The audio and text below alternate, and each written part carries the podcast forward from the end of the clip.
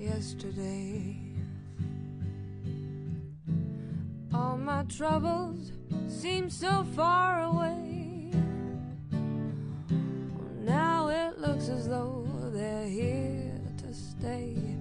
Oh, I believe in yesterday. Suddenly, I'm not half the man I used to be. 无法说出我爱你。我希望买的鞋子是你渴望的颜色。我希望拨通你电话时，你恰好想到我。我希望说早安时，你刚好起床。我希望写的书是你欣赏的故事。我希望关灯时，你正泛起困意。我希望买的水果，你永远觉得是甜的。我希望点的每首歌都是你想唱的。Yesterday, yesterday. Love was such an easy game to play. 上学的时候，语文老师常指责同学词汇量太少，于是大家绞尽脑汁想新词。我还造出这么一句：像一次高速空跳伞，身体飞速坠落，而心还留在云端。坦白说，我不太理解这是一种什么感觉。越到后来，越发现描绘最精准的句子就早存在，而大家都用烂了。比如，整颗心沉了下去，心花怒放，耳边嗡嗡作响，脑海一片空白，话说到嘴边又咽了回去，听不清楚自己在说什么。突然觉得对面的人很陌生，胸口一痛，胸口像被锤子狠狠砸到。这句话仿佛一把刀子砸进胸口，腿一软，脚不受自己控制。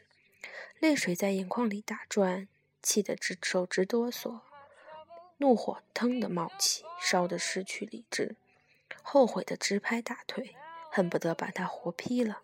呆若木鸡，整个世界都在旋转，一桶冷水浇在头上。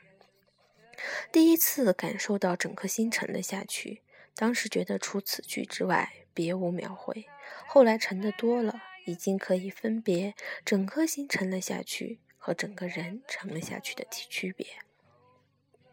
各种下沉，在粘稠窒息的沼泽中沉了下去，在无边黑暗中沉了下去，在不见底的深海中沉了下去，在冰冷的阳光中沉了下去，在流沙中沉了下去，在脆弱的气泡中沉了下去。接着发现，描绘只能靠经历来解决。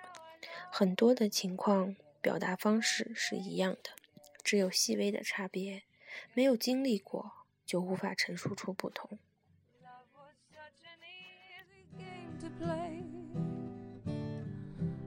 Now I need a place to hide away.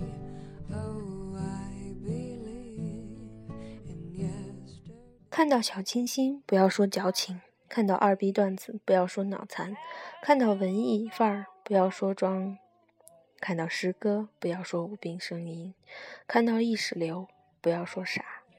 每个人都有自己的表达方式，如果你不喜欢，只是说明不是为你而准备的。你可以不接受，这是一种自由，但不屑和抨击，翻到另一个世界的观，只能说明你的无知和武断。大家都要尊重别人对各自精精彩生命、精彩生命的表达。以上以下内容，在以下一种情况下，我是做不到的，就是确实写的太差。